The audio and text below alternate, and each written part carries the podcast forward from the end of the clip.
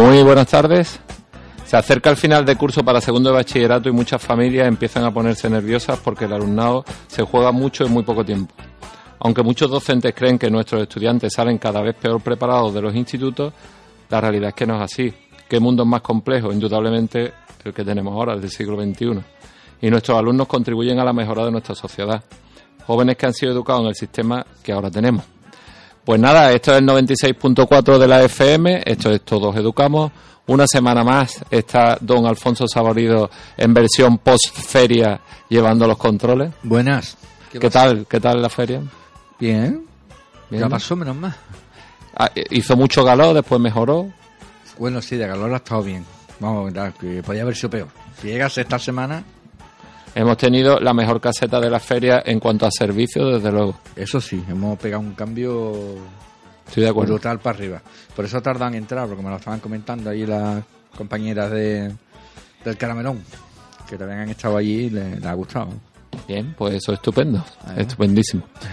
Bueno, pues eh, solamente quería decir una cosa, eh, sin, eh, hay muchas noticias del mundo educativo en esta semana, pero para no cansarle a los oyentes simplemente quería animarles a que visiten una, una exposición que hay de escultura y de, obras artísticas en, en la calle Alvar Núñez, que yo no la conocía, está eh, cerca de la Plaza Platero, de Amanda Román. Y hoy, hoy expone, es una artista jerezana que hace cosas realmente muy interesantes.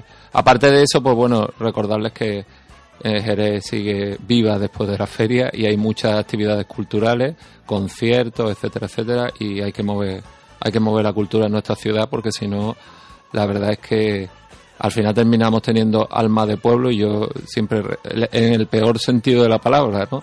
Y yo siempre he pensado que Jerez tiene alma de pueblo en lo positivo, pero tiene alma de ciudad en cuanto a lo cultural, o por lo menos en los últimos años eso parece. Bueno, pues nada más que era eso. Eh, tenemos sentado al lado nuestra a un, un buen amigo y además eh, eh, de buen amigo, profesor de la universidad. Y bueno, Juan José Mierterán, buenas tardes. Hola, buenas tardes.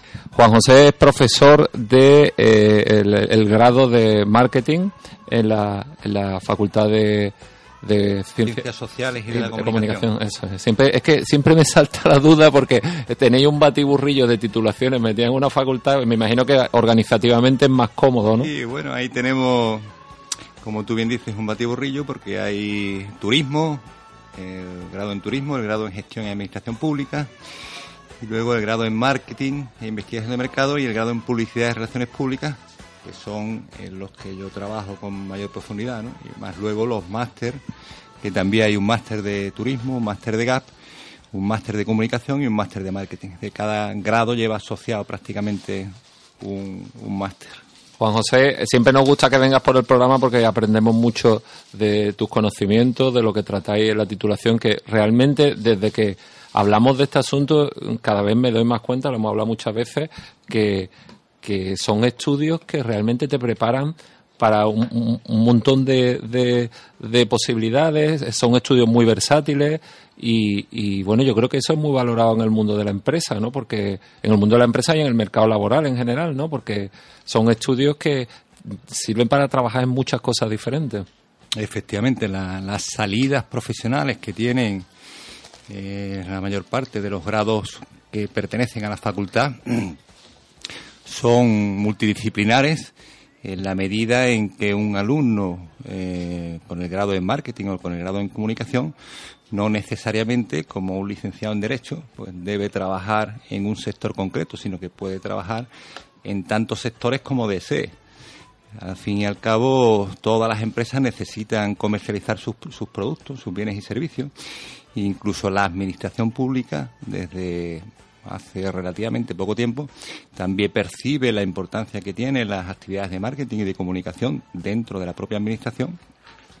Y hay mucha más actividad de marketing y comunicación en estos sectores que antes no había. Por lo tanto, puedes estar, ya te digo, tanto en la empresa privada como en la administración pública trabajando desde una óptica de marketing o comunicación. Antes de que se me olvide, ¿tenéis noticias de si vamos a tener la oferta del grado de comunicación audiovisual el año que viene en la UCA o eso se ha quedado aparcado para mejor tiempo? Bueno, el año que viene seguro que no. El año que viene ya seguro que no. en diciembre del año pasado, en el 2018, ya no, nos dijo la Junta que no era posible que se comenzaran estos estudios en el próximo, el próximo curso 2019-2020 que seguía ahí en cartera, pero mm, de momento, como sabes, hay modificaciones en las consejerías, hay personas nuevas, hay, en fin, hay un parón ahora mismo hasta que los nuevos se pongan al día en toda la actividad eh, que les es propia y, comencemos nuevamente negociaciones con otras personas que a las que no estábamos acostumbrados. ¿no? Alfonso quería comentar algo. No, que tengo un secreto y es que un amigo mío lo han hecho rector de la UCA. Ah, es amigo tuyo. Ah, te lo digo Paco Pinilla, es amigo tuyo. Ah, estupendo. ahora no creo que sea posible traerlo, pero... Profesor de ciencias náuticas, ¿no? Comentábamos antes. Cristóbal Rodríguez ya está por aquí. ¿Qué tal la feria, Cristóbal? Bien. Bueno, como alguna parte de la feria la hemos pasado juntos, pues se ha ido bien. He intentado dejarlo en la puerta un rato y a ver cuánto tarda un psicólogo en ponerse nervioso ahí al sol. Un psicólogo no sé, pero Cristóbal sí te puedo dar la respuesta. pero he sido prudente, ha sido dos golpes, ha sido dos golpes. Bueno, ¿qué tal? ¿Todo bien, no? Sí, todo bien, estupendo. Bueno, pues eh, Juan José, yo te dije que quería hablar contigo de algo que en realidad la idea no ha sido mía, ha sido de los alumnos que tengo en el instituto, porque este fenómeno del que vamos a comentar es algo que está ahora, no sé si decir muy de moda, pero que muchos chiquillos les está llamando la atención, que es el fenómeno del drop shipping, ¿no? Que muchos chavales que nos puedan estar oyendo saben de lo que hablamos, a otros como a mí me sonaba a chino. Y realmente eh, ahí eh, parece que hay un boom en este sentido, ¿no? Y digo, ¿quién mejor que Juan José para preguntarle sobre este tema? Pues yo encantado de, comentaros todo lo que necesitéis saber, siempre que esté dentro de el ámbito de mis conocimientos, que no es tan extenso como para abarcar todas las actividades de marketing que ahora mismo se desarrollan en el mundo profesional. Concretamente, el comercio electrónico eh, no es una de mis especialidades, pero obviamente sí puedo eh, hablarte en términos bastante generales de qué es el dropshipping y, de dónde viene y cómo funciona y para qué sirve y, y cuáles son sus características, ¿no? Seguro que Alfonso algo, aunque no sé si el término te suena, drop shipping. Ahora, ahora cuando comentemos verás como mm, todo el mundo tenemos noticias. sí, e, e, etimológicamente eh, drop es gota y shipping es comercialización, venta y entrega de mercancía. Entonces, desde el punto de vista etimológico sería eh, la entrega de mercancías gota a gota, eh, drop shipping. Pero en realidad la palabra se, se traduce como triangulación de envíos. El concepto drop ya empezamos. Shipping, triangulación de envíos, esos son los nombres que tanto nos gustan. Eso es, eso es, que la verdad es que, tal como lo comenta, es bastante gráfico, ya te da una idea de por dónde van los tiros. ¿no? Sí, bueno, yo creo que la. Mm, eh, que quizás lo, lo, más interesante sería darte el marco de referencia, ¿no? porque a veces hablamos de temáticas y quizás por el hecho de que al ser profesor mi mente se estructura mucho o trata de colocar las, las, cosas en su sitio, ¿no? pues siempre me gusta, eh, antes de hablar de un tema concreto, como en este caso es el dropshipping, enmarcarlo en el contexto dentro del cual se desarrolla esa nueva actividad empresarial. ¿no? Y eh, lo cierto es que, mm, como prolegómeno, te diría que nosotros somos expertos en inventar términos nuevos de cosas que ya existen. Eh, en eso la psicología se parece mucho. siempre Cristóbal y yo bromeamos de inventarnos términos que venden muy bien para decir algo que ya todo el mundo conocía, pero bueno. Efectivamente, pues nosotros en el ámbito de marketing hacemos cosas similares. Le, le ponemos nombres nuevos a cosas que ya existían, porque en este caso tiene una justificación lo que hay realmente es una nueva tecnología que nos permite comunicarnos con los consumidores de una manera diferente a la tradicional. Mm, si a mí me gusta hacer una comparativa con, mis alumnos siempre que hablo de temas de marketing digital, una comparativa de cómo funciona el mercado convencional o tradicional y cómo funciona el mercado digital. Y a poco que hagas una reflexión sobre el funcionamiento de, ambos mercados, te das cuenta que realmente desde la óptica de marketing son exactamente lo mismo, solo que utilizamos instrumentos algo diferentes para manejarnos dentro de, esos mercados. Por ejemplo, te diría, imagínate que alguien eh, con un espíritu oneroso grande te regalara mañana un centro comercial. Te regalara a ti un Mercadona, un Hipercore, un Lead o un Carrefour. Te lo regalan y te lo dan. Y te dicen, Nacho, toma, es tuyo. ¿Cuál sería, digamos, la, primera eh, misión que tendrías tú como nuevo gerente de tu centro comercial? Pues probablemente, probablemente lo primero que quisieras es traer muchas personas a tu centro, ¿no? Lógico, claro. Generar, generar a través de actividades de marketing un flujo de personas grandes para que vayan a tu centro y una vez que las tienes en tu centro, pues desarrollar otras acciones de marketing para tratar de que compren el máximo posible, ¿no? Eso sería lo lógico. ¿Qué ha pasado en el comercio electrónico? El dropshipping, eh, los marketplaces eh, y todas las, empresas que están desarrollándose en este mundo. pues que están eh, desarrollando un negocio que estratégicamente es exactamente igual que el que te acabo de decir, pero los métodos para conseguir los objetivos son diferentes. ¿Qué hacemos cuando creamos un negocio en Internet? Pues hacemos una página web, la rellenamos de productos o de servicios. ¿Y cuál sería tu misión si yo ahora te regalo esa página web? Pues exactamente la misma. atraer clientes. Atraer clientes a tu negocio, que en este caso es un negocio virtual, pero la función es exactamente la misma lo que, lo que varía son las herramientas. Mientras que tradicionalmente en un, en un hipermercado, en un comercio, pues se usa la publicidad convencional, nos mandan un folleto a casa, o hacen un desplegable, o una campaña en la radio. Eh, eh, en Internet lo que trabajamos son con herramientas distintas para generar tráfico web. Lo que queremos es que venga, que venga gente a nuestra tienda, pero no pueden venir físicamente, sino que vienen a través de sus ordenadores. ¿Cómo conseguimos que la gente venga a través de, sus ordenadores hasta nuestra página? Bueno, pues hay, mm, hay múltiples herramientas de marketing digital que trabajan en ese sentido. La más importante, la más conocida, quizás sea el SEO, lo que se llama el SEO, que es Search Engine Organization, Optimization, que es trabajar esa página web para que los indexadores, los buscadores, te posicionen en un lugar preferente cuando alguien hace una búsqueda de una palabra clave, por ejemplo, comprar zapatos. Tú lo que deseas es aparecer pues entre las diez primeras posiciones. Previo pago, supongo, claro. No, no, no, no tienes que pagar. No, ahora te lo explico.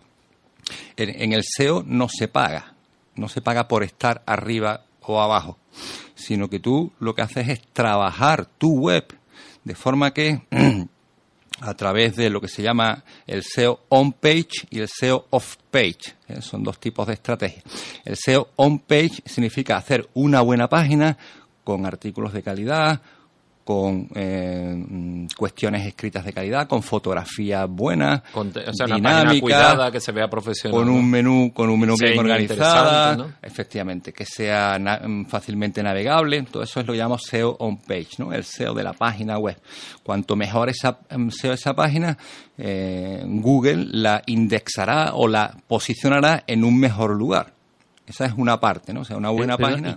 arriba. O sea, ¿cómo ¿Cómo va la calidad de esa página? ¿Cómo, quién, quién juzga la calidad de esa página? ¿La visita? No, no? No, no, no. La, juzga un algoritmo de Google que, hay, que va cambiando a lo largo del tiempo y que es desconocido. Es decir, ellos no, no dicen nunca cuáles son los criterios que, que utilizan para situar el primero, el segundo, el tercero o el cuarto a las diferentes empresas que compiten por unas palabras claves, como comprar zapatos, por ejemplo. Vamos a ver, si te acumulan las consultas. Vale. No, es una consulta que voy a hacer porque Google cada vez, cada vez hace lo que a ellos le parece, ¿no?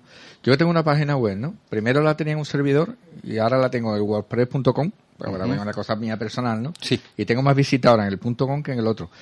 Pero antes, hace por lo menos, te hablo de 6 o 7 años o 10 años, Google te decía qué palabras buscaba la gente para llegar a tu página. Ahora no te deja verlo. ¿Por qué? Dice que por protección de no sé qué no se puede ver. No, yo creo que sí te deja verlo. Te deja verlo, pero no de la manera tan fácil que había antes. Sí, lo que ocurre es que tienes que usar las herramientas propias de Google, como es, por ejemplo, Analytics, en este caso. ¿Eh? Con Google Analytics tú puedes ver perfectamente cuáles son eh, las... Desde WordPress no puedo ver yo... Claro, porque WordPress es un CMS, un gestor de contenido. No tiene nada que ver con Google. Es una ah. empresa que te permite crear un espacio y ese espacio tú luego lo pones en Internet Y todo eso que te he dicho hasta ahora no tiene nada que ver con Google. Tú pones en Internet un espacio tuyo. Y ahora tú quieres, tú quieres que la gente cuando busque una cosa concreta, tu página eh, aparezca. Y entonces Google indexa a todas las páginas en función de dos criterios. Bueno, dos, dos grandes criterios, que son la calidad de la página por un lado, que es lo que estábamos hablando del SEO on page, y por otro lado el SEO off page, que es lo que está relacionado con una cosa que se llama los, backlinks, mm. que no es más que eh, eh, una forma de ver la calidad de tu página en función del número de otras páginas que enlazan a la tuya. Se entiende que una página, cuando tiene muchos enlaces desde otras páginas, es porque es una buena página y es interesante. Luego, mm. si a tu página llegan desde 50 páginas diferentes, enlazándote, pues eso te está dando autoridad de dominio. Es decir, lo, que pasa es que este mundo es, muy extraño, porque tú te hartas de trabajar, yo voy a escribir un post bueno, te esfuerza, no viene nadie. Y ahora el post que tú menos le has dedicado, es el que te da la visita. Bueno, porque eh, hay que entender el concepto bueno dentro de Internet. Eso. A lo mejor has hecho un post que periodísticamente es muy bueno, pero no incluye las palabras claves que realmente son las que debes incluir para, que, la, gente, llegue. Claro, no has señalado esas palabras claves, no, las, no las has repetido el número de veces suficiente, o te has quedado corto o te has pasado y las has repetido más veces de la cuenta. Entonces, digamos que construir un post en términos de SEO, es decir, en términos que, que permitan que esa página tenga una audiencia elevada no es sencillo. Porque al final termina, termina, uno escribiéndole a Google, no escribiéndole a tus clientes, ¿no? Parece, ¿no? Bueno, yo no sé, yo creo que Google no es tan malo como lo pintan, sino que no, para mí es una herramienta fantástica. me, me haces caer la cuenta que realmente tiene sentido lo que plantea desde el punto de vista lógico, no comercial. Quiero decir que por lo que dice entonces, realmente Google actúa con sentido común más que con, sentido comercial. Sí, sí, No, no, con, con, mucho sentido común, obviamente, con mucho sentido común. Ellos no, no ganan dinero en esa operación, ellos ganan dinero por otro. Obviamente, tienen que ganar dinero porque es una empresa, pero. dinero por otros caminos. Es, que también lo estaba pensando, digo, es que si no hicieran eso, no, no digamos, no desarrollarían la función que desarrollan. no sería tan útil. Mm, más que útil, ten en cuenta que Google no es único. Está eh, Yahoo y está Bing. En, en, Rusia hay otro buscador. En China, ¿no? También. En China hay otro. Entonces quiere decir que Google compite como buscador. ¿Por qué en España, por ejemplo, el 80%, el 85% de las búsquedas se hacen en Google? Porque Google es muy preciso. Y cuando tú buscas algo lo encuentras gracias a Google, mientras que el resto de, eh, buscadores pues no, son tan precisos ni tan eficientes. Entonces Google ha sido capaz de crear un algoritmo tal que casi intuye lo que tú estás buscando. Cuando tú escribes algo y antes de terminar ya te sale la página y, dices así con, con, perdón, hostias, ¿cómo es posible que, sepa lo que estaba pensando? claro. me ha leído el pensamiento, esa es la expresión, ¿no? Me, ha leído el pensamiento y, antes de terminar de teclear ya, ya lo tienes. Porque eh, son muy buenos haciendo eso. y, hay una cosa muy curiosa, de que tú subes la página y mira, a ver de dónde vienen las visitas. Normalmente me visitan de España y de pasadena, ¿quién ha entrado? Google leyéndote. Pero tarda nada, ¿eh? Sí, bueno, claro, ahí tienen las arañas estas, que son los indexadores que van rastreando y van buscando eh, toda la información de todas las páginas y además compilándolas en una especie de base de datos para que cuando alguien escribe una palabra clave, tú la, el, algoritmo la encuentre y la y la y la busque, ¿no? Fascinante todo esto, de verdad. es, mucho más largo. Lo, que pasa es que nos vamos desviando de la cuestión. retomo, retomo. A, mí a mí me a mí realmente lo que me, me llamaba la atención es y por qué esto que estamos comentando, que yo creo que ya nuestros oyentes pueden vislumbrar que estamos hablando de comercio electrónico, de montar una tienda en internet, ¿no? Sí. ¿Por qué tiene tanto éxito entre los chavales jóvenes? Bueno, esencialmente porque exige una inversión mínima casi nula, mientras que una tienda física te exige el alquiler de un local, la compra de un material, eh, el pago de la luz, eh, el pago de los gastos de las personas que tenga, pues eh, la decoración, etcétera, etcétera. Mientras que todo esto lo puedes hacer en tu ordenador en casa. La inversión es cero. Digamos que entonces los chavales que montan una tienda de este tipo para trabajar con esto, ni necesitas ninguna inversión, ni tampoco... Mínima, una inversión mínima. Tampoco tienes que fabricar nada, porque ellos tampoco tienes que tener estocaje, es decir, no hace falta que, tengan nada, por tanto, es atractivo. Sí, es muy atractivo realmente. Y un medio que ellos conocen. Lo que ocurre es que es muy, lo que ocurre es que es mucho más complejo de lo que luego. Ahí, ahí es lo que iba a comentar, porque después ya llegan, después las cosas parecen fáciles, pero después vienen los problemas. No lo son. Primero que los márgenes son pequeños en muchos casos y tienes que vender mucho. Y segundo que eh, eh, que la competencia es altísima. Es tan sencillo crear, en media hora te haces una página de venta por internet con dropshipping no tardas más de media hora. Ya tienes tu página. Pero claro, es tan sencillo que como todo el mundo puede hacerlo, pues todo el mundo lo está haciendo. Con lo cual, eh, digamos... Te arriesgas relativamente poco. Sí, te arriesgas poco, te diviertes un poco haciendo tal, pero, mm, pero luego las ventas no, no son tan sencillas. Claro, o sea que al final volvemos al, al marketing, bueno, marketing o a las ventas clásicas. Al final sí, tienes que vender y tienes que cobrar. Tú fíjate una reflexión que hago yo y es que estamos reproduciendo en Internet lo que ha pasado fuera de Internet, en el comercio tradicional.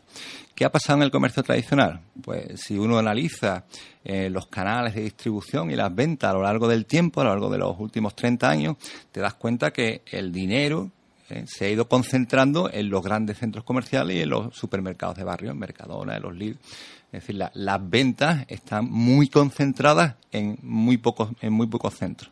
En España había unos 250.000 espacios comerciales y a lo mejor hay pues mil, eh, mil supermercados y hipermercados. Pues esos mil, de los 250.000, venden el 50% del total de todo lo que se vende en España. Y el 80% para algunos productos como la leche o, productos de, de alto consumo. ¿no? Entonces, había, y hay una gran concentración de las ventas en algunos, algunas empresas. ¿no? En Internet, eh, de repente aparece el comercio electrónico y las empresas dicen, Mon Dieu, esto es fantástico. Yo no tengo por qué ir a Hipercor, a Carrefour o a Mercadona a vender mis productos y que me estrujen, sino que puedo venderlos yo mismo a través de un canal que llega a miles de millones de personas. Pues esto es fantástico, es lo ideal. Pero claro, eso no es tan sencillo decirlo como hacerlo, porque luego exige un trabajo para que eh, tenga tráfico tu página. Y, al final, ¿qué ha pasado? Pues que eh, tenemos un, un Hipercore, un Carrefour y un, y un Mercadona en Internet, que son pues AliMarket, Alibaba, eh, Amazon, eBay. Es decir, que al final hay grandes empresas que son las que concentran las ventas por Internet. El 50% de las ventas por Internet se hacen en Amazon. Claro, y además es difícil competir con eso porque tienen su propia, porque todo el mundo ya asocia y dice Amazon, devoluciones rápidas y sin problemas. Y además es que eh, lo hacen, bueno, desde el punto de vista de marketing, lo hacen perfecto. Es que son verdaderos estrategas en, en la comercialización de productos. Tú observa que la única diferencia, aparte de la seguridad, ¿no? que ya se va mejorando bastante y la gente confía mucho más en Internet a la hora de pagar, ¿no? Eh, que era un punto débil. Pero la única diferencia que tiene un consumidor cuando va a comprar entre eh, la opción de Internet y la opción tradicional es el tiempo que tarda en recibir su pedido. Tú dices, bueno, yo en la tienda voy, eh, primero lo puedo ver físicamente, pero además pues mm, voy a la tienda y me lo llevo. Entonces, eso lo sabe Amazon, lo sabe eBay, lo sabe Alibaba y, han trabajado de manera muy intensa y muy fuerte en la distribución. se han concentrado en la distribución y, realmente pues todos los consumidores nos asombramos de ver cómo nuestro pedido que hemos hecho ayer a las 6 de la tarde está en casa hoy a la una de la, del mediodía. Y me, resulta increíble, ¿no? Sobre todo ciudades grandes, cada vez más. a un precio asequible o mejor que muchas que muchas tiendas con un servicio fantástico sin ningún problema y si, si lo tengo puedo devolverlo. Y que se ha mejorado mucho el sistema de distribución de, de los canales de distribución entonces, en ese contexto, digamos, que es un poco a, lo que tú vas con el, con el dropshipping, en ese contexto, en el, en el campo tradicional, además de los grandes hipermercados y tal, que aquí se llama marketplace, están los minoristas, las pequeñas tiendecitas, ¿no? las tiendas de barrio y, los carniceros, los fruteros, etcétera, ¿no? los, comerciantes. ¿no? Bueno, pues una forma de, ser comerciante o ser un, tener un comercio en Internet es a través de este sistema que llamamos dropshipping. ¿eh? Mm, ¿En qué consiste? Bueno, pues mm, lo que han hecho o, de lo que se trata es de ponérselo lo más fácil posible a aquel que quiera ser un dropshipper. ¿Y cómo te lo pongo lo más fácil posible? Pues creo una estructura de proveedores, de proveedores de, de productos que te facilitan que tú no tengas necesariamente que disponer de un stock. Luego, un, alguien que tiene una tienda de dropshipping no tiene la mercancía, sino que vende la mercancía de otras empresas. Y esas otras empresas son además las que sirven el producto. O sea, que son intermediarios meramente. Sí, son mm, realmente mm, son intermediarios, pero tienen cierto control sobre la venta, porque hay dos grandes apartados. Esto es que es muy complejo. y más si no Vamos a necesitar más de un más si no tengo una pizarra para pintarlo, sin pizarra para pintarlo tú tienes, aparte de, de los eh, marketplaces, ¿no? de los grandes marketplaces, tienen dos opciones. Eh, los jóvenes tienen dos opciones normalmente. Una es el dropshipping y otra es el marketing de afiliación eh, o marketing de afiliado. El marketing de afiliado es como un comisionista, alguien que crea una página web, vende cosas y se lleva una comisión por vender de alguna otra empresa. Por ejemplo, eh, Amazon tiene eh, su, su, mercado de, afiliación. Tú te puedes afiliar a Amazon y vendes cosas a través de Amazon y lo que te dan es una comisión por lo que vendes, simplemente. Hay un sistema que varía un poco en función de, tus características y, y las condiciones de tu página y tal, pero tú te llevas una comisión. Pero el control de las ventas, del volumen, de la facturación, lo lleva Amazon. Mientras que en dropshipping tú sí tienes un cierto control, porque quien vende y factura eres tú. Otra cosa es que quien sirva el pedido es una empresa o un mayorista con el que tú has negociado ser un, dropshipping, tener tu empresa. Tú negocias con él. ¿eh? Imagínate una empresa de zapatos, una empresa que fabrica zapatos o un mayorista de zapatos, que es lo que sucede en la mayoría de los casos.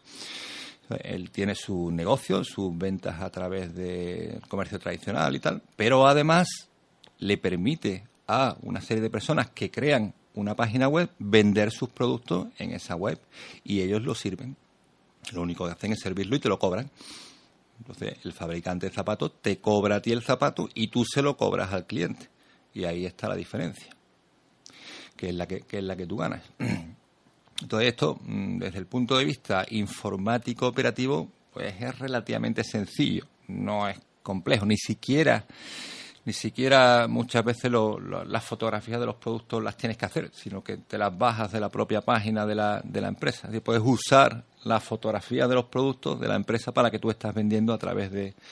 Y una pregunta, Juan Entonces, si yo soy un consumidor, ¿qué gano yo comprándole al dropshipper antes que al proveedor o es que el proveedor no vende directamente? El proveedor no vende directamente. Ajá. Normalmente no venden directamente. Venden a través del canal tradicional.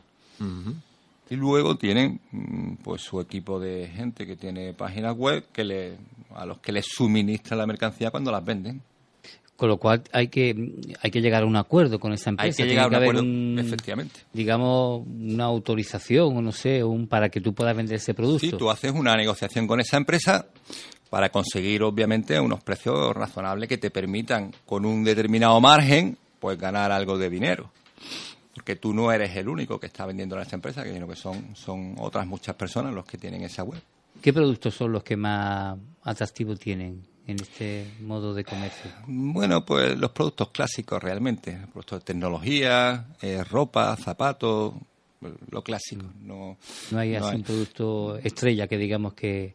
No, no, digamos que los productos estrella en Internet, hasta hace poco, hasta concretamente hasta el año pasado, lo que más se vendía en Internet eran eh, viajes, viajes... Eh, eh, hoteles, eh, vuelos, eh, alquiler de coches, etcétera, ¿no? Todo lo relacionado con el mundo de la de la del turismo. del turismo exacto. Y después estaba la, ropa y el calzado que iban en un lote. Pero el año pasado cambió y, el volumen de facturación ya está por encima de la ropa y el calzado respecto a los productos turísticos yo eh, quería comentarte, ¿qué le podríamos decir, por ejemplo, a un chaval, una, chica pues eso, 19, 20 años, que está dándole vueltas a la idea de hacer algo al respecto. ¿Y qué hacemos? ¿Le, animamos o, le, o, mejor le quitamos, le quitamos la idea de la cabeza? Desde tu punto de vista como técnico, ¿qué crees que deberíamos decirle? Porque me consta que hay muchos chavales, yo en el instituto conozco gente que vende desde pegatina, de todo, ¿no?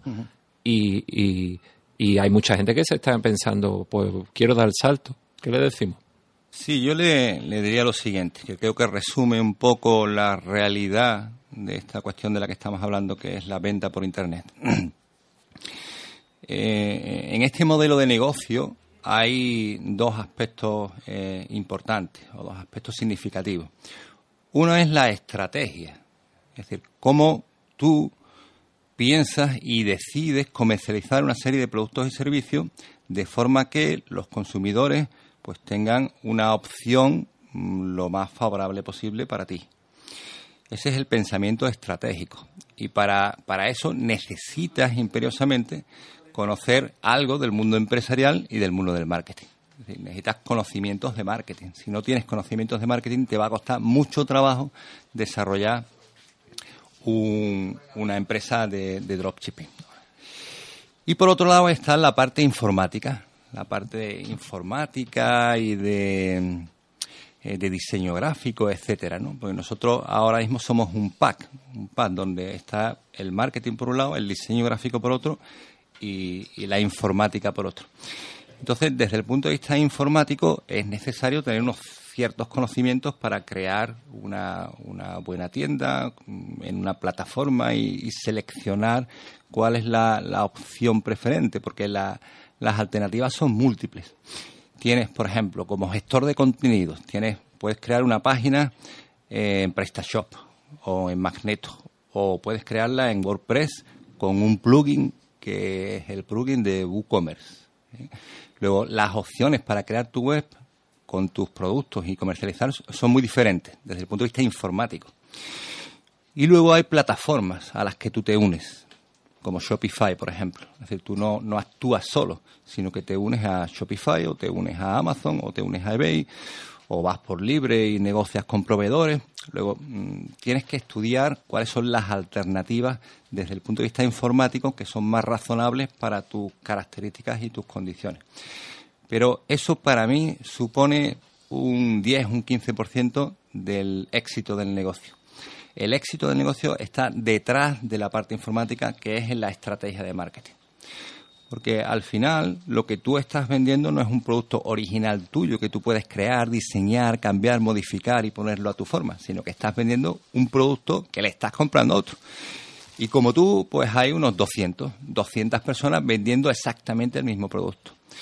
¿Eso qué implica? Implica que o vas a una guerra de precios en la que probablemente vas a perder porque tú tienes menos capacidad financiera para guardar, ¿eh? o creas o eres capaz de crear una web con unas palabras, con unos contenidos, con un blog explicando para qué sirve el producto, cómo funciona, cuáles son las garantías, cuál es el diseño, un vídeo en 3D que le da la vuelta al producto completo, una es decir, que la estrategia que tú tienes detrás de la parte informática, que hay que saber manejarla, es la que te da el éxito. Entonces, por lo que entiendo, le diríamos a esos chicos que nos están oyendo, montala, pero infórmate, fórmate. Montala, pero antes estudia algo de marketing. Ahí es donde yo quería llegar, y es que dentro de unas cuantas semanas muchos chavales van a tener que elegir qué titulación quieren estudiar y ahora metemos la pildorita. Marketing trae cuenta. Yo lo veo cada vez más claro. Es decir, en, en el mundo empresarial pueden variar y de hecho varían. Y yo lo veo en cuando leo, me gusta leer eh, mucho sobre los trabajos del futuro, ¿no? Eh, hay constructor de sueños o cosas así. ¿no? hay unos trabajos alucinantes. Eh, si no, teclea en Google. Eh, de buscador. trabajos para el 2025. Y os, va a quedar, os voy a quedar. Y la lástima es que a uno le gustaría y no vamos a llegar a tiempo, pero bueno. bueno pero los chavales sí. Entonces, quiero decir que da igual el tipo de trabajo que haya, da igual que sean robots o sean personas, da igual, no es que da igual. Quiero decir que para nosotros da igual porque al final alguien va a tener que vender esos robots o va a tener que vender esos productos. Luego, siempre va a haber un proceso de comercialización y venta. sea tecnológicamente más avanzado, como en el caso del comercio electrónico, o menos avanzado como el comercio tradicional. Pero el marketing nunca va a desaparecer. Podrá evolucionar, cambiar, modificar, ampliarse, etcétera, pero siempre va a estar ahí. Por lo tanto, es una carrera de, futuro. Además de que no solamente eh, formamos a los alumnos en, aspectos de marketing, sino también en aspectos empresariales, ¿no? En aspectos de empresariales. Si alguien quiere montar una tienda, pues que menos que tenga una cierta idea de lo que es un negocio, cómo funciona, cuáles son los costes, cuáles son los gastos, eh, cuáles son las formas de comunicarse con el público objetivo y, sobre todo tendrá que formarse de manera muy especial en marketing digital, porque crear una empresa en Internet tarda media hora, pero conseguir que esa empresa en Internet aparezca entre las diez primeras cuando alguien escribe comprar zapatos, eso no es nada sencillo, eso es bastante complejo, bastante complejo. Y termino porque se nos olvida al principio y ha quedado un poco en el aire, diciéndote que eh, eh, el SEO te permite que si tú tienes una buena página con buenos enlaces, pues apareces en las posiciones preferentes, ¿no? en las primeras posiciones. Pero tú puedes aparecer en los primeros lugares en una búsqueda de Internet pagando. De hecho, si os fijáis, si ponéis comprar zapatos en un buscador, lo primero que aparecen son anuncios. Y además lo pone con un cartelito, dice anuncios. Es, eso sí pagan por aparecer los primeros. Esa es la red de display o lo que se llama el, el SEN. Pero tiene menos mérito que aparecer sin pagar. Bueno, pero el mérito en este caso a nosotros desde el muy vista empresarial nos da igual. es importante. Claro, nosotros tenemos canales para llegar a los consumidores. ¿Cómo podemos llegar a los consumidores? Pues haciendo SEO por un lado y pagando por otro. Bueno, pues estupendo. Juan José, llevamos más de media hora hablando y tenemos que acabar porque ya han llegado los próximos invitados como siempre nos ocurre cuando viene, pues nos quedamos con un montón de cosas por conocer y, preguntar y saber y, la verdad es que eso nos obliga a volver a vernos. Eh, porque primero porque nos gusta tenerte, segundo porque somos amigos y tercero porque me consta que interesa lo que comenta a los oyentes. Así que ha sido un placer que estés por aquí y volvemos a verte pronto. Ya sabes que soy un incondicional tuyo. Cuando me llamas, yo vengo. Muchísimas gracias. pues vamos a pasar a la sintonía, don Alfonso, de arte, porque ya tenemos aquí a nuestro invitado, aunque hoy es que no es arte realmente, es una mezcla. No sé si es arte fitness, eh, artes plásticas. Aquí hay una mezcla. Ahora, no lo que poner las tres sintonías a la vez. Pues me parece que... Arte, artes plásticas. ¿Te acuerdas de la sintonía de arte? Pues la va a tener que tararear, porque no está. ¿Se me ha olvidado ponerla? Sí, ¿tarareada? Pues por la de... Uy, es que la sintonía de arte es súper complicada de tararear. es que no se puede, no se puede. ¿Qué pongo entonces? Eh, bueno, pues por la 5, por ejemplo. ¿Tienes la 5 ahí o no? Y la otra de La 5, el Take 5 de David Brugger. ¿Tú qué carpeta estás cogiendo, Alfonso? Pues la carpeta que usted me ha dado de hoy. Sí, esa es la de hoy. Pues igual ha metido la pata. Espérate, vamos a ver.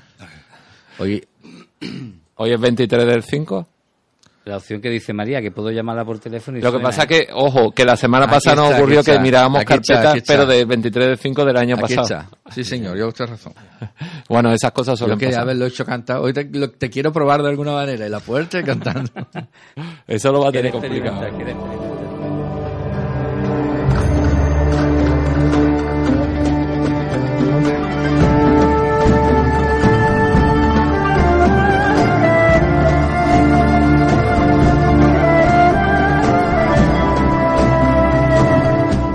Estamos ya metidos en, el tema. Como para tararearla. complicada, complicadita, ¿verdad? Complicadita. Bueno, estábamos comentando que está aquí ya nuestro amigo Pepe Márquez y María, que, que hoy traen un poco la mezcla, porque al final, como estábamos diciendo, se junta el arte, el arte es plástica, así que en principio saludaros. Hola. Y después contarnos por qué, por qué coincidí hoy los dos aquí.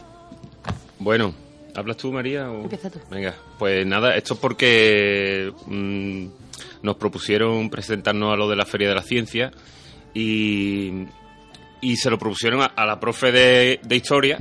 Y, que es la, más indicada para, la ciencia. Y, al de plástica. que también más indicado. Claro, entonces digo, bueno, ¿y ahora qué hacemos, no? Que esté relacionado con la ciencia. Y bueno, se nos ocurrió eh, hacer algo sobre los, los antecedentes del cine ¿eh? Entonces, todo ese tipo de artilugios que surgen antes de- del cinematógrafo, de la invención del cinematógrafo.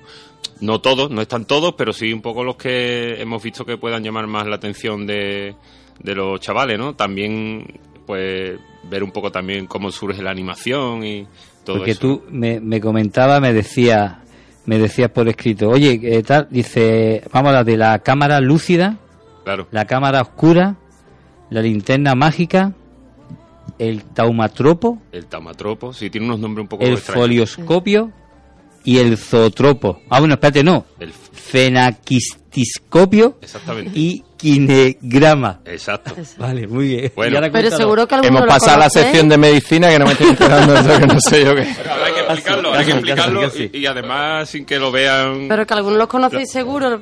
Porque A ver, a eso ver. me claro, pasa a mí sí, también. sí. Eh, bueno, eh, por orden, a ver, eh, Ve todo contando. surge, todo surge, eh, el cine, realmente, el, el cine surge un poco de a partir de un defecto que tenemos los humanos en los ojos. O sea, los humanos no somos capaces de ver dos imágenes, una imagen en movimiento cuando se produce a una cierta velocidad. Entonces, de ese defecto, bendito defecto, Claro. eh, surge primero la animación, ¿no? Es decir, eh, hay una cosa que se llama la persistencia retiniana. ¿Eh? Entonces, bueno, cuando ¿eso en qué consiste? Cuando nosotros vemos una imagen y quitan esa imagen y pasan otra, o pasan un fondo en blanco o un fondo neutro, eh, la, la imagen se queda grabada en nuestra retina durante un instante, eh, poco tiempo, ¿no? Poco tiempo. No sé si habéis experimentado alguna vez con esa imagen que, que, que, que- rula por ahí, ¿no? Que es como a lo mejor, no sé... fíjate durante unos segundos. Claro, fíjate durante esa- unos en un segundos. punto tal. Exactamente. Y, luego retiras la imagen y te fijas en la pared o lo que sea y parece que se ha aparecido una imagen ahí. Claro. ¿no? Eh.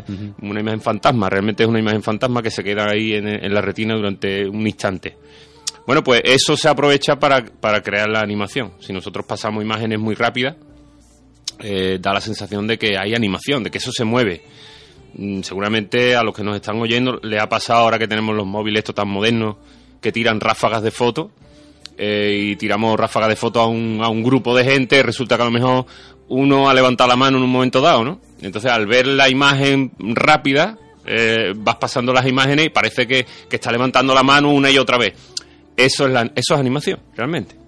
Y de la animación al cine hay un, paso, es decir, eh, lo único que, bueno, al principio se, se empieza haciendo animación con dibujo, ¿no? Hecho, pero claro, todavía no se había inventado la fotografía. Estamos hablando de... de- el- te- traigo aquí unas chuletas. ¿eh? Eh, de lo, lo primero que se hace, estamos hablando del primer aparato así que se usa es de 1825.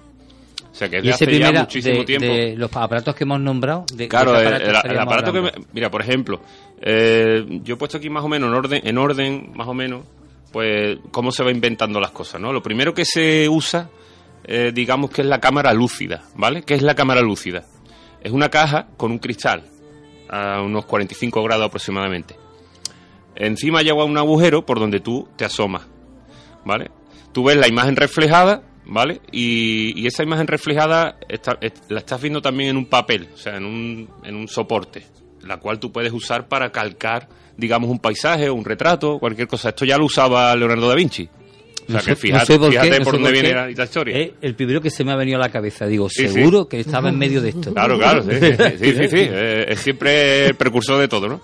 Luego, bueno, la, la cámara oscura también, ¿no? La cámara oscura es, eh, digamos, la- la- el primer origen que hay de tomar una imagen real. O sea, cuando nosotros cogemos una cámara de foto, realmente es una cámara oscura. Una cámara de foto es una caja con un agujero, no es más.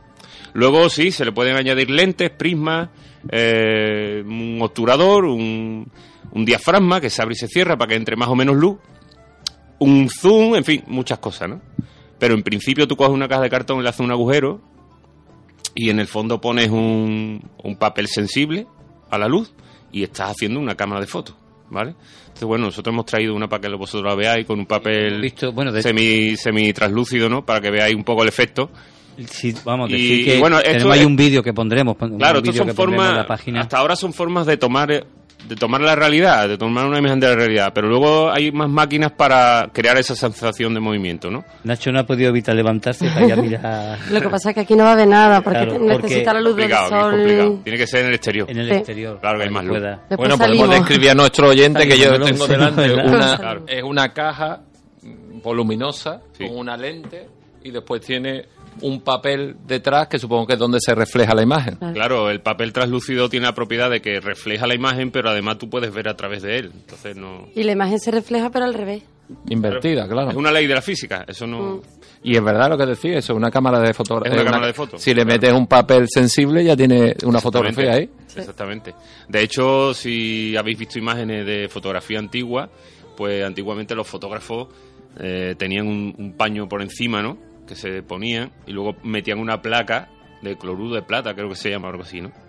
Metían una placa que le quitaban la capa protectora y contaban. O sea, contaban los segundos que tenía que estar esa placa protectora para sacar fotos. Y era muy curioso porque, claro, tenía que estar mucho tiempo y para que la gente no saliera movida, pues tenía que estar inmóvil, el retratado tenía que estar inmóvil durante un tiempo considerable, cosa que era muy difícil. Y salían todas las fotos movidas, ¿no? Eso ya se fue, Bueno, ya fue después, de- de- después, no, después se puso de moda sacarle fotos a los difuntos. También, eso eso también. no ponía en problema. Exactamente.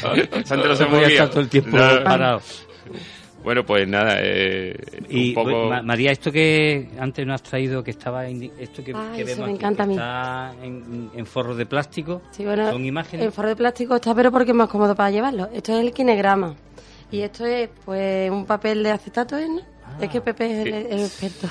Sí, es una imagen con líneas, hechas con líneas. Echas con línea, entonces, Y- ¿ves? Va- Ya, ya me ha ganado otra vez, es decir, Ah, que que- te, te ah, lo estoy viendo y es increíble. Está Oye. basado en el efecto Moiré, ¿no? Eh, unas líneas encima de otras. Y claro, esto como lo Eso, explicamos... de verdad que no hay truco ahí. Nada, nada, mira. No. Es un, un acetato con unas líneas en horizontal, en vertical, ahí en horizontal, en diagonales de muchas maneras y abajo un dibujo así de rayas. Entonces tú lo vas pasando. Y lo que este pasa es que, se va traspa- traspasando la imagen que va detrás. Tú solo ves que Claro, ve- tenemos un dibujo y encima una trama. Se lo enseño yo y de enseñárselo, mira. Esto le ha gustado mucho a los chiquillos. ¿eh? Mira esto. Esto es... Y eso lo pueden hacer los chavales. Claro, esto, esto lo- ellos lo hicieron, esto lo hicieron ellos. De hecho, esto es lo más fácil que, Sí, que han hecho. sí. Bueno, estas son imágenes que hemos buscado en internet. Luego hay formas de hacerlo. O sea, tú puedes crear tu propia animación. Son- eh, también bueno, ya es que esto- es más complicado. además, esto es uno de los que más éxito han tenido allí. Sí. Porque, claro, es que es muy llamativo. Fíjate es que está ya un poquito... Lo más sencillo, pero a la vez lo más mágico, ¿eh? Bueno, y otra cosa que también me ha gustado mucho es el taumatropo. El taumatropo ha sido un éxito. Todos los chiquillos querían hacer uno, ¿verdad? Ese es el que es un circulito y ahora tenía la jaula y el pajarito por el otro lado. Bueno, nosotros, nosotros hemos llevado diferentes formas y ese lo han hecho, lo hemos llevado como experiencia. Entonces los niños lo han hecho allí y eso ha tenido un éxito brutal. Mm. Pero es que es muy bonito, ese, ¿verdad? Claro, es lo que estábamos hablando antes, como eh, el ojo no, no adivina muy bien dónde está el movimiento, son dos imágenes. O sea, por ejemplo, hay una que es un pájaro, por un lado, un disco, ¿no? Sí, sí. Por, un- por la cara A del disco está un pájaro y por la cara B hay una jaula. Cuando tú imprimes movimiento a ese, a ese disco, con unas gomitas o con un hilo que la retuerza y la estira, el disco se va moviendo eh, sobre ese eje y va provocando movimiento. Y lo que Entonces, ves es el pájaro Claro, el dentro de la pájaro parece jaula. que está dentro de la jaula. Es, es una cosa muy simple, pero a la vez me ha gustado mucho. Sí, porque es que eso es muy llamativo. Es Mm. que, bueno, y esta mitad me ha encantado. Bueno, y este También. que tenía que, que le hemos hecho foto, que la pondremos también en la página, Sí. eh, que la habéis traído como, como alumnos que traen sus trabajos manuales rotos. Claro, está roto. uno, está- uno está- roto. Eh, vamos a darle ahí a caña. Oh, Ah, también la Pero pila eso lleva que- un motor, por lo que La, estoy la viendo. pila también Sí, está... la- la pila que verá. Una semana. Ahí, ahí. eh, Cuando Una, los una cuantos semana días a tope. en la Plaza de la Arena Rudimentario, a, muy a- rudimentario. a to- a toda caña, De- ¿no? describimos lo que estamos viendo para que los, co- lo- lo- los oyentes puedan saber lo que es. Coge velocidad. A ver, son dos discos. Si apagamos este, lo mismo. Son- el disco es de Newton, ¿no? Es uno que está, está como partido en ocho, en ocho partes y entonces cada una tiene un color. Y después cuando gira a cierta velocidad pues se ve nada más que blanco. Claro, porque es como si viera la mezcla. Mira, ya se está viendo. Ya, Claro. ves, ya ves, claro. La luz, se la luz blanca se descompone en, en colores. Era, era un poco para explicarle a los chiquillos eso, el- la descomposición de la luz y, el movimiento, cómo hace en un momento dado ver eh, otro tipo de imágenes, ¿no? En este caso, pues Esto es la- muy bonito, se, esto es se- desaparece el color negro y aparecen ahí. Lo que pasa es que la pila, la velocidad. pila está ya... Ha usado bastante Claro, por lo que vemos, ¿no? Por este no sé si nos vaya a probar, pero... Ahora mismo, bueno, ya ha salido disparado. No, por, por ahora creo que, en fin, no, el aprobado lo tenéis, pero este último venía ya con las pilas gastadas. Oye, ¿cómo, ¿cómo ha sido la experiencia? ¿Qué tal veros allí en la Plaza del Arenal con toda Pues, la marabunta ahí de chico un y poco tal? caótico, ¿no? Pero bueno, eh, eh, En el sentido de que mucha gente, mucho Claro. que ver, ¿no? Mucha gente, y es verdad que, es que también nosotros hemos tenido un, inconveniente en nuestro cole, que el mismo, los mismos días de la Feria de la Ciencia coincidió con un viaje programado. Entonces había muchos niños que fueron a ese viaje, entonces contábamos todavía con menos niños para la Feria de la Ciencia. Entonces ha sido más complicado. Pero es verdad que hemos estado allí bien, los Bueno, niños. pero- y, y la- Veo al que- final, al final los chavales, la verdad que te Sí. ¿no? porque bueno, eh, ellos le explicaban a todo lo que se acercaba, colaboraban, eh, Se sentían se ofrecían, se hecho, ofrecían para explicarle las cosas. Tenían turnos Mm. y desde el primer día que fueron nos pidieron ir todos los días por la mañana y por la tarde. O sea, genial.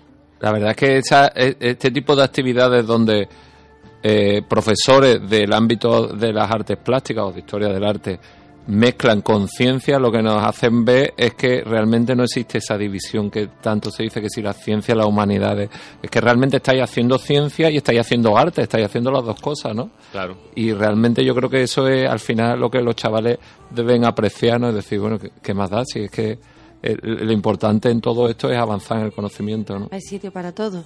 Total, que ya estáis pensando ya en lo próximo para la feria, ¿no? Sí, sí. Ya lo tenemos pensado. ya. Hombre, la verdad que es mucho trabajo, es un trabajo. Ya, ¿eh? entiendo, Un trabajo entiendo. porque, bueno, eh, esto también tiene la dificultad que tampoco es algo, a ver, no sé, a lo mejor otro tipo de proyecto que prácticamente ya otras veces se ha tocado, otras veces se ha hecho, Ajá. pero al ser un poco novedoso y tal, eh, también tiene esa, esa dificultad y luego mm, mm, hay que investigar también. O sea, para hacer esto eh, tienes que investigar primero y luego probarlo. O sea, tienes que probar el experimento si sale o no. Por ejemplo, la caja, la cámara oscura Claro, eh, no es la primera que, o sea, eso Entiendo. tiene ya unas cuantas modificaciones. Ya la versión 3.0 Claro, claro, claro. La, la probamos sin lupa, luego con lupa, luego con De una caja más pequeña, luego la- una caja más La grande. llevamos, al el primer día no se veía bien. Tía, y con un papel Pepe de seda, arregló. luego digo, mira, vamos a cambiar el papel, a ver qué tal, cambiamos el papel, cambiamos la distancia de enfoque, en fin, eso tiene, tiene un curso. Eh, Bueno, hay gente Claro. que ha, ha- ha sido capaz de hacer una cámara oscura en una habitación de su casa. Sí, sí, claro, claro. Y eso es fascinante, ¿no? Porque, claro, refleja lo que hay en la calle. en las También lo hacía Leonardo casa. eso, también. también. Eh, yo es que está, ahí el muchacho siempre... Claro. ¿Existió ese hombro o es que eran varios? Varios en uno. Muy bien. Bueno, pues nada, daros las gracias una vez más por estar aquí. Creo que es muy interesante. Y cuando pongamos todo esto de lo que estamos hablando, lo pongamos en la página de Todo Educamos, seguro que quien no haya escuchado, que nos vaya a escuchar ahora, pues va a tener la curiosidad y lo va a ver en el vídeo que habéis colgado y que me habéis Claro, eh, pasado. eh, ahí a mí, hombre, hay una forma de que los chavales también se den cuenta de, de, por ejemplo, el trabajo que puede tener una, una película de animación. ¿no? Hoy ahora mismo se hace todo digital, pero antiguamente en, lo- en las primeras películas de Walt Disney Bueno, se hacía a eh, mano. Eso es lo que yo estaba pensando cuando estaba viendo Claro. todo esto que, y, y- y estaba escuchando lo que estabais comentando. Yo siempre les digo, a ver, que para que para que se aprecie el movimiento en, en un solo segundo de película, eh, se tienen que hacer 24 dibujos eh, consecutivos, ¿no? O sea, que si eso mul- lo multiplicamos por lo que dura una película, pues pueden ser cerca de 200.000 dibujos. Y además Claro. 24 dibujos que sean homogéneos, que el personaje tiene que ser claro, igual. uno con otro. Si, si, vamos, si habéis visto alguna vez un documental sobre Walt Disney, cómo pasaban las páginas unas con otras, los acetatos dibujados, pintados a mano. Claro. Y bueno, un poco para que también los chavales aprecien eso y, y el cine, ¿no? Que ahora lo vemos tan fácil, tan, tan guay, ¿no? Mucha carga digital, pero es verdad que antes no era tanto, no había tanto efecto. Bueno, ahora se ha vuelto a poner de moda el, el Super 8. Hay chavales buscando cámaras de, de Super 8 Qué bonito. que Sí, sí. con una película que corre, vamos. Hay, hay una... Bueno, queríamos llevar a la Feria de Ciencia un Cinexin, porque los chavales de ahora no conocen eso. no lo conocen y es Para ver que, para que vieran cómo es una tira de película, ¿no? Eso es interesante, porque claro, nosotros creemos que es que ellos conocen, pero ya, ya están a otro nivel, ¿no? Una cosa que les ha gustado mucho es el folioscopio, ¿verdad, Me María? encantó. que es una tira, o sea, son muchos dibujos consecutivos, grapados, y, entonces dobla, dobla, eso creo que lo hemos hecho todo, ¿no? En un libro, haber hecho un muñequito ahí, que se vamos, eso les ha gustado mucho a ellos, ¿no? Pero mira, son cosas muy sencillitas, mm. algunas, bueno, otras anda más trabajo, pero algunas cosas muy sencillitas que hasta yo, vamos, yo le decía a Pepe, es que estoy flipando. Yo, y con cinegrama yo no me canso de darle vueltas. Sí, sí. Es adictivo. eso, y los niños, pues claro, yo entiendo, Pepe de esto entiende más, pero yo que entiendo menos, que está aprendiendo a la vez que los niños, ha sido un proceso súper chulo ver todas estas cosas. Ver todo cómo funciona. Mm. Muy bien, pues lo dicho, gracias por venir. Oye, tenemos como tres o cuatro minutos para hablar de cine, porque tengo aquí pues comprometida. Cinco minutos dice el jefe máximo que está en la pecera. Don Alfonso, que es el que controla el tiempo. Ponen la sintonía para que entremos en calor. Un poquito de sintonía, porque si no parece como que no hemos entrado en la sintonía, ¿no? Claro.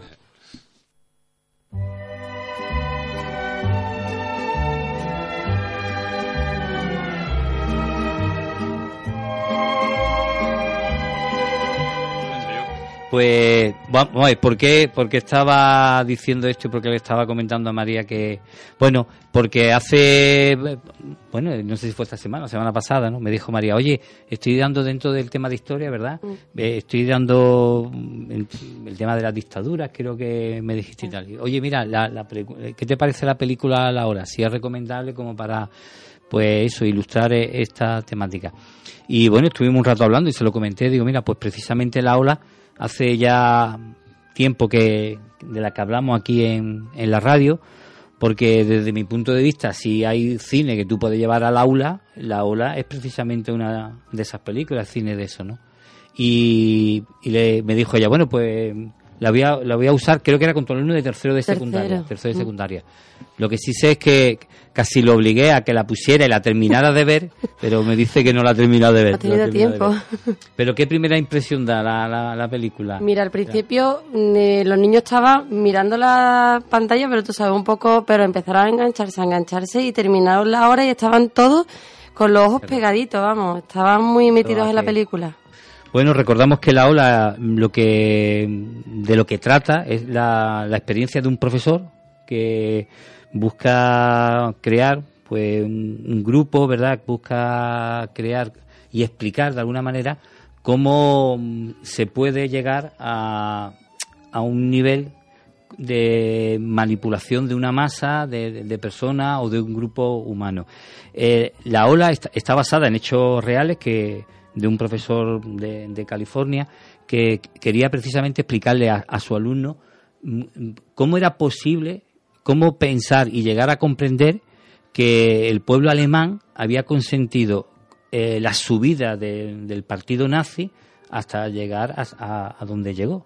Y, la forma de explicarlo fue con este experimento que creo que se llamaba la tercera ola, que es un experimento real que se hizo por parte de un profesor de California y luego lo que ha hecho la película ha sido traer ese tema para que por medio de una, una película se vea cómo se va creando este, este tema. A, mí, mi, mi, mi, impresión cuando yo vi la película, por eso te decía que, que me contaras cuál era la, impresión de tu alumno, porque mm, a mí sí me hizo comprender, la película sí me hizo comprender cómo, cómo se puede manipular al ser humano hasta llegar a los extremos pues de, lo que hemos visto, por ejemplo, como, como, fue la Segunda Guerra Mundial y como fue a lo mejor la Alemania nazi que, conocimos en la, en la, Segunda Guerra Mundial. ¿no?